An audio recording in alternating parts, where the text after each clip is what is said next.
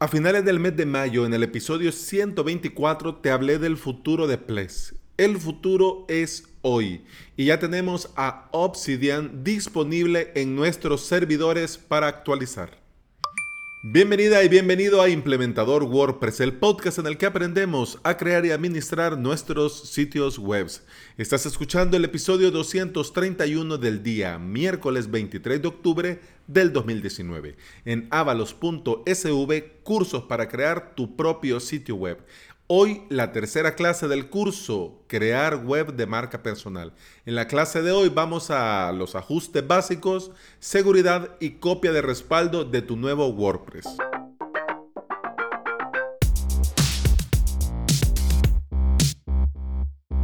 Para los que nunca han oído hablar de Plesk, voy y lo resumo rapidito. Plesk es un panel de control para nuestros servidores.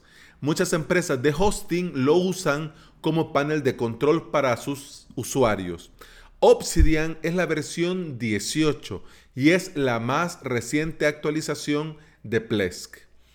Plesk con Obsidian va un paso más allá. Servidores, sitios web, aplicaciones, hosting, negocio en la nube, etcétera, etcétera. Tenemos muchas mejoras en el rendimiento, en la seguridad, en la optimización, pero son las cuatro más importantes de las que te voy a hablar en este episodio. Comencemos. La primera, la usabilidad. Se ha mejorado la experiencia del usuario. Además, Ples Obsidian tiene una imagen, una apariencia más profesional siempre moderno, pero más profesional. Además también el File Manager, es decir, el administrador de archivos, se ha mejorado y la experiencia de uso es aún mejor. Y por si fuera poco, tiene las notificaciones HTML avanzadas y personalizables. Quiere decir que ahora, además de ir súper, hiper, ultra más bonitas, son totalmente personalizables. Segundo, seguridad y monitoreo. La seguridad 100% garantizada desde el minuto cero. Monitoreo más robusto y efectivo con esto del Grafana. Mod Security y Fail to Ban más fácil de configurar. Y SNI for Mail Service garantiza la privacidad de las conexiones SMTP, IMAP y POP. Aunque ya vos bien sabes que yo no soy muy partidario de mezclar el hosting con el correo, pero bueno, hay algunas empresas que lo necesitan así, hay algunos implementadores que lo necesitan así y entonces ahora pues está bien que si lo vas a usar pues reforces el tema de la seguridad. Tercero, productividad. Con Obsidian vas a tener una plataforma lista para codificar y un web stack optimizado.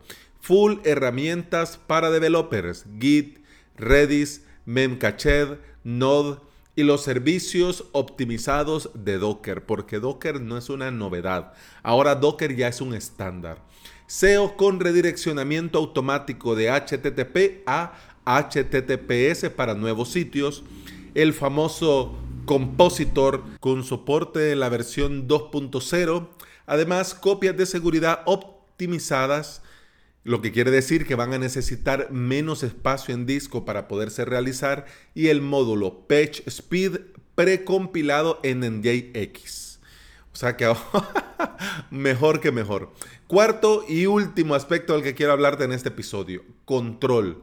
Ahora vas a tener más flexibilidad y control. Nuevas extensiones, Advanced Monitoring y lo que te mencionaba hace un rato, esto del Grafana. Con el Advanced Monitoring vas a poder monitorizar con más detalle, mucho más agradable, todos los aspectos de tu servidor. La memoria, eh, el espacio en disco, el ancho de banda, el uso de red, etcétera, etcétera. Y gracias a la extensión Grafana vas a tener hermosos gráficos para que veas el consumo, el rendimiento, etcétera, etcétera. Además también ahora se añade un nuevo modo restringido, lo que te va a permitir controlar qué operaciones pueden realizar los administradores y esto lo vas a poder vos controlar desde el lado del servidor. Además, los administradores, revendedores y usuarios van a poder mover fácilmente dominios de una suscripción a otra.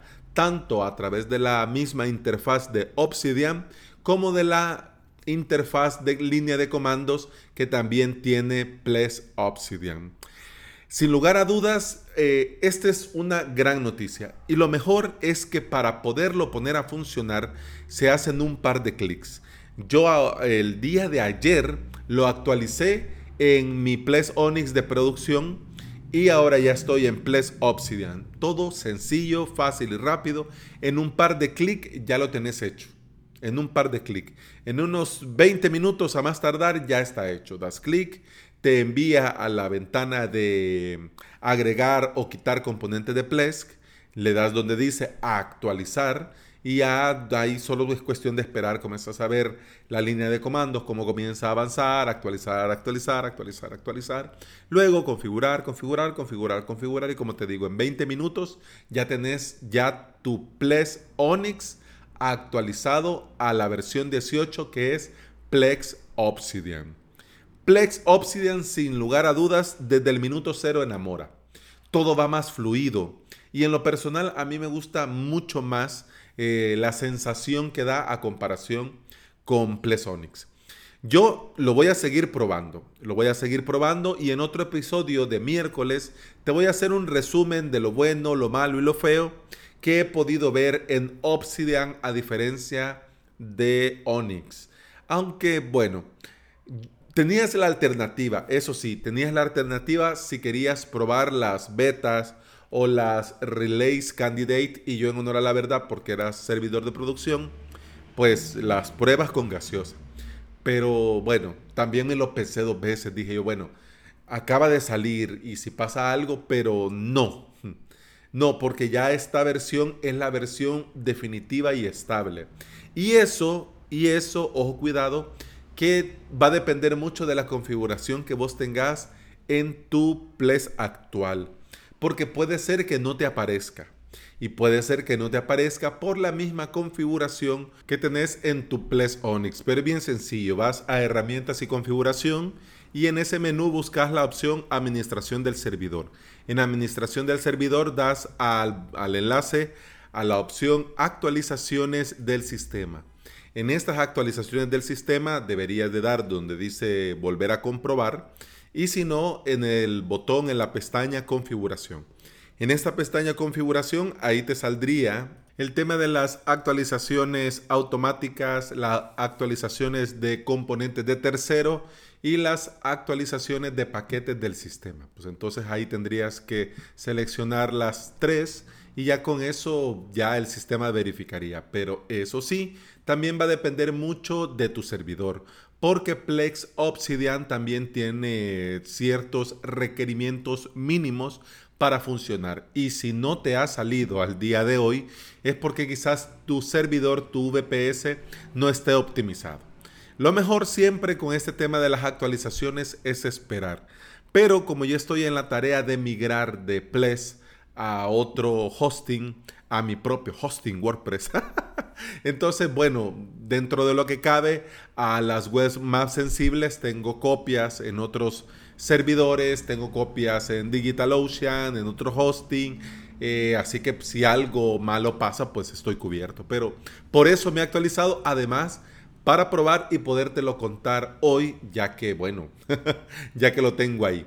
Si tenés dudas sobre esto de Plesk, si tenés dudas cómo crear tu propio hosting, lo del VPS y cómo se configura y todo lo demás, pues no te preocupes. En avalos.sv tengo un curso, crear tu propio hosting con Plesk. Ahí podés en 10 clases aprender a crear tu propio hosting en tu propio servidor y con WordPress Toolkit para manejar WordPress como un profesional. Y todo esto sin saber de ingeniería, ni de cosas, ni de redes, ni de servidores, nada. Ples eso tiene que es muy sencillo, pero a la vez es muy potente. Así que ya te digo, tengo el curso por si te interesa ponerte manos a la obra y crear tu propio hosting.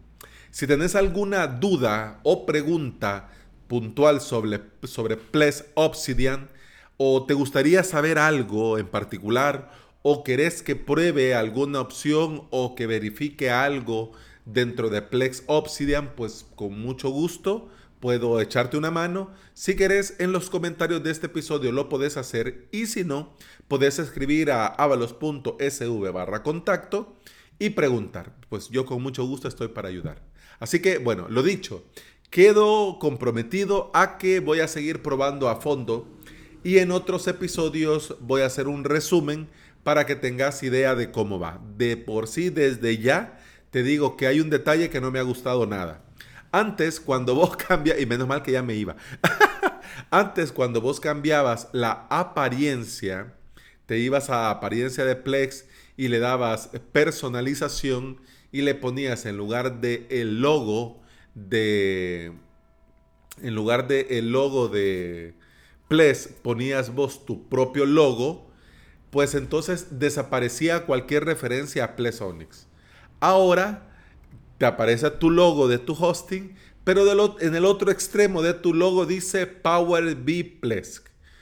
Entonces, mm, eso está raro. Porque bueno, está aquí mi marca, pero también está ahí esa otra marca. Entonces, mm, está raro. Bueno, de hecho, no he visto si ese Power B Plesk se puede quitar. Yo no tengo ningún problema con que se vea. Pero puede ser que más de alguien sí no le guste que haga mención a Plex. Pues obvio, pues porque está ofreciendo tu servicio de hosting. Así que bueno, vamos a ver, vamos a ver cómo va. Pero bueno, voy a seguir probando y en otros episodios seguimos hablando. De momento eso ha sido todo por hoy. Muchas gracias por estar ahí, muchas gracias por escuchar. Continuamos mañana. Hasta entonces, salud.